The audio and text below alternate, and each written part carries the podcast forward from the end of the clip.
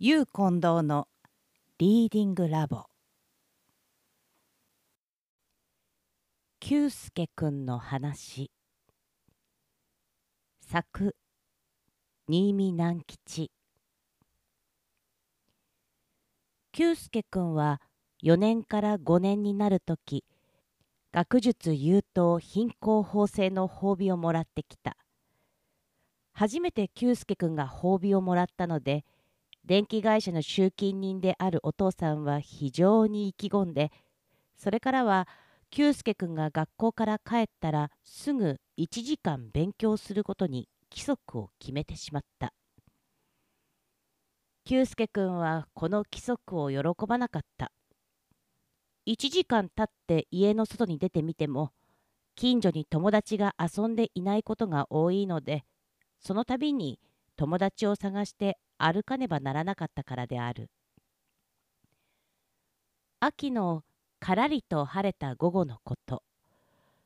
久介くんは柱時計が3時半を示すと「ああできた」と算術の教科書をパタッと閉じ机の前を立ち上がった。外に出るとまばゆいように明るいだがやれやれ今日も仲間たちの声は聞こえない。久介くんはお宮の森の方へ耳を澄ました。森は久介くんのところから3丁離れていたが、久介くんはそこに友達が遊んでいるかどうかを耳で知ることができるのだった。だが、今日は森はしんとしていて、うまい返事をしない。次に久介くんは反対の方の夜学校の辺りに向かって耳を澄ました。夜学校も山頂ばかり隔たっている。だが、これも良い合図を送らない。仕方がないので久介くんは彼らの集まっていそうな場所を探して回ることにした。もうこんなことが何度あったかしれない。こんなことは本当に嫌だ。最初、久介くんは宝蔵蔵の前に行ってみた。多分の期待を持って。そこでよくみんなはキャッチボールをするから。しかし、来てみると誰もいない。そのはずだ。豆が庭いっぱいに干してある。これじゃあ何もして遊べない。その次に久介くんは北のお寺へ行った。本当はあまり気が進まなかったのだ。というのはそこは別の通学団の遊び場所だったから。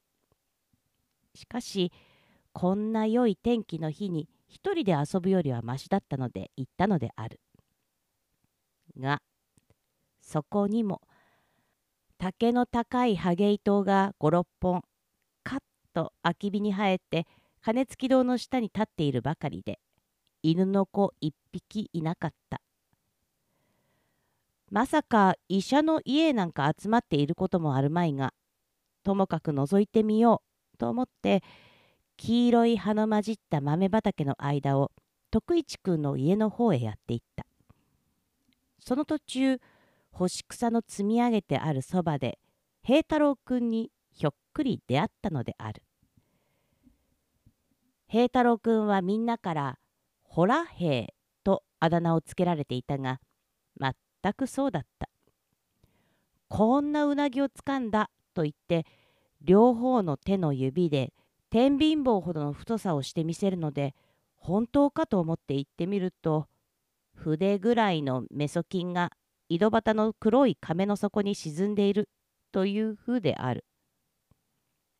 また平太郎くんは音痴で「君が代」もろくろく歌えなかったが一向そんなことは気にせずみんなが声を揃えて歌っているとすぐ昭和するのでみんなは調子が変になってやめてしまうのであった。だが悪気はないのでみんなに嫌われてはいない。時々鼻を少し右に曲げるようにしてキュッと音を立てて吸い上げるのと笑う時床の上だろうが道の上だろうがところ嫌わず下に転がる癖があった。体操の時久助君のすぐ前なので久助君は彼の頭の後ろ側にいくつどんな形のハゲがあるかをよく知っている。平太郎君は手ぶらで変に浮かぬ顔をしていた。みんなどこに行ったか知らんか？と久助君が聞いた。知らんやげと平太郎君が答えた。そんなことなんかどうでもいいという顔をしている。丸田んぼの端を大工さんがのみでちょちょっと掘ってできたようなその顔を久助君は間近につくづくと見た。徳一がれにいやひんか？と久助君がまた聞いた。いやひんだら。と平太郎君が答えた。赤とんぼが平太郎くんの後ろを通っていって干し草に止まったその羽が日の光を受けてきらりと光った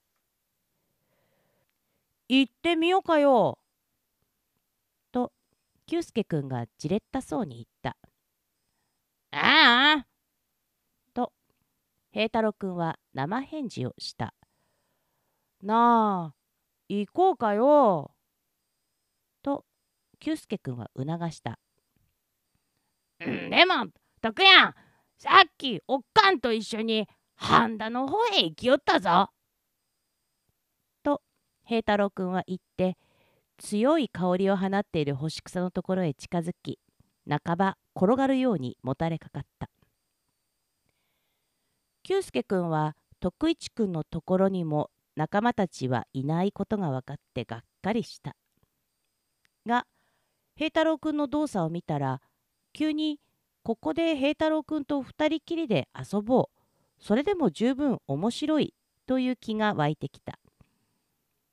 干し草の積んであるところとかつぼけわらぐまの並んでいるところは子供には非常にたくさんの楽しみを与えてくれるものだ。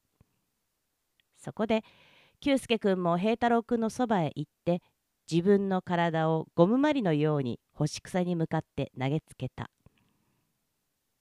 干し草はふわりと柔らかに暖かく久助君を受け取った。途端にひちひちと音を立ててバッタが頭の上から豆畑の方へ飛んでいった。久助君は頭や耳に草の筋がかかったが取ろうとはしなかった。干し草の山は昼間中太陽に温められていたのでそこにもたれかかっているとお母さんの懐に抱かれていた自分を思い出させるようなぬくとさだった。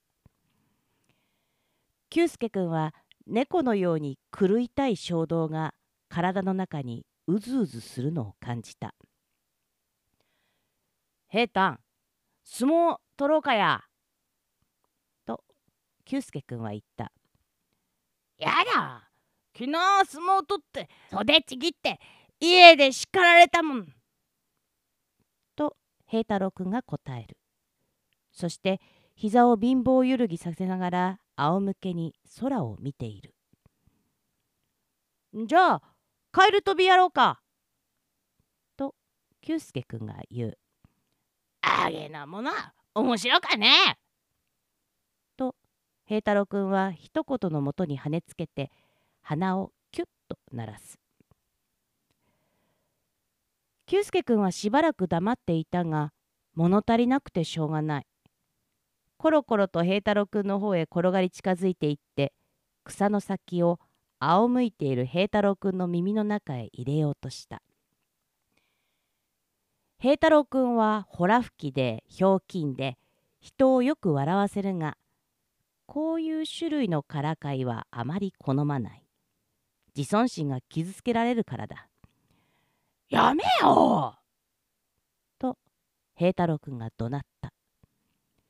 平太郎くんが怒って久助くんに向かってくればそれは久助くんの望むところだった。あんまり耳くそがたまっとるでちょっと掃除してやら。と言って久介くんはまた草の先で平太郎くんの頭にぺしゃんと張り付いた耳をくすぐる平太郎くんは怒っているつもりであったがくすぐったいので突然「ひゃー!」というような声を上げて笑い出したそして久介くんの方にぶつかってきた。そこで2人はお互いが猫の子のようなものになってしまったことを感じた。それから2人は干し草にくるまりながら上になり下になりして狂い始めた。しばらくの間久介くんは冗談のつもりで狂っていた。相手もそのつもりでやっていることだと思っていた。ところがそのうちに久介くんは一つの疑問にとらわれだした。どうも相手は本気になってやっているらしい。久介くんを下から跳ね抜けるときに久介くんの胸をついたがどうも冗談半分の争いの場合の力の入れ方とは違っている。また久介くんを上から押さえつける時の相手の痩せた腕がブルブルと震えている。冗談半分ならそんなことはないはずである。相手が真剣ならこちらも真剣にならなきゃいけない。と久介くんはそのつもりになって一生懸命にやりだした。がそうするうちに間もなくまた次の疑問が湧いてきた。やはり平太郎くんは冗談半分と心得て狂っているらしい。久介くんの手が誤って相手の脇の下から熱っぽい懐に潜り込んだ時平太郎くんはクックッと笑ったからである。相手が冗談でやっているのならこちらだって真剣でやっているのは男らしくないことなのでこちらもそのつもりになろうと思っていると間もなくまた前の疑問が頭をもたげる。2つの疑問が交互に現れたり消えたりしたが2人はともかく狂い続けた。久介くんは顔を干し草に押しつけられて干し草をくわえたり干し草があるつもりでひっくり返ったところに干し草がなくて頭を直に地べたにぶつけジーンと頭中が鳴り渡って熱い涙が浮かんだりした。またしっかりと複雑に手足を相手の手足に絡ませている時は自分と相手の足の区別などはっきりつかないので相手の足を押さえつけたつもりで自分のもう一方の足を押さえつけたりしていることもあった。取っ組み合いは夕方まで続いた。帯は緩み着物はだらしなくなってしまいじっとり汗ばんだ。何度目かに久介くんが上になって平太郎くんを押さえつけたらもう平太郎くんは抵抗しなかった。2人はシーンとなってしまった。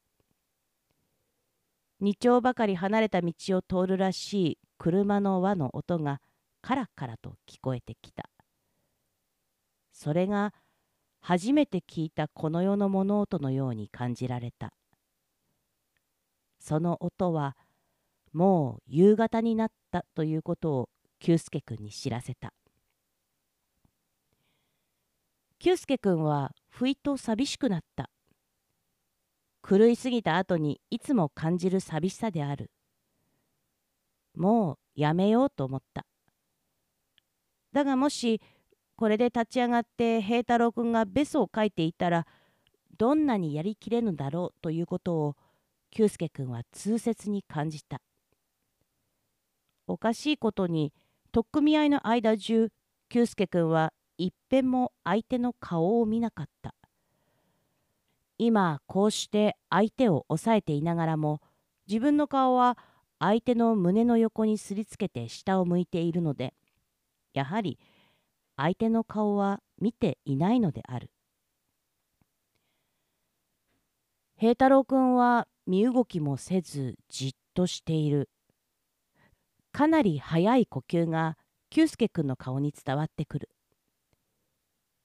平太郎くんは一体何を考えているのだろう。久介くんはちょっと手を緩めてみた。だが相手はもうその虚に乗じては来ない。久介くんは手を離してしまった。それでも相手は立ち直ろうとしない。そこで久介くんはついに立ち上がった。すると平太郎くんもむっくりと起き上がった。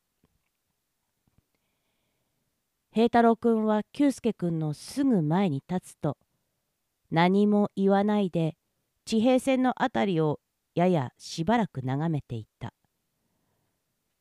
何とも言えない寂しそうな眼差しで。久介くんはびっくりした。久介くんの前に立っているのは平太郎くんではない。見たこともない寂しい顔つきの少年である。なんということか。平太郎くんだと思い込んで、こんな知らない少年と自分は半日狂っていたのである。久介くんは世界が裏返しになったように感じた。そしてぼけんとしていた。一体これは誰だろう？自分が半日狂っていたこの見知らぬ少年は。なんだやっぱり平太郎くんじゃないか。やっぱり相手は日頃の仲間の平太郎くんだった。そう分かって久介くんはほっとした。辺りはもう薄暗くなっていた。着物から草のゴミを払い帯を締め直すと照れくさい気持ちで久介くんは平太郎くんに別れた。湿気とも言わないで。だがそれからの久介くんはこう思うようになった。私がよく知っている人間でも時にはまるで知らない人間になってしまうことがあるものだと。そして私がよく知っているのが本当のその人なのか私の知らないのが本当のその人なのか分かったもんじゃないそしてこれは久介君にとって一つの新しい悲しみであった。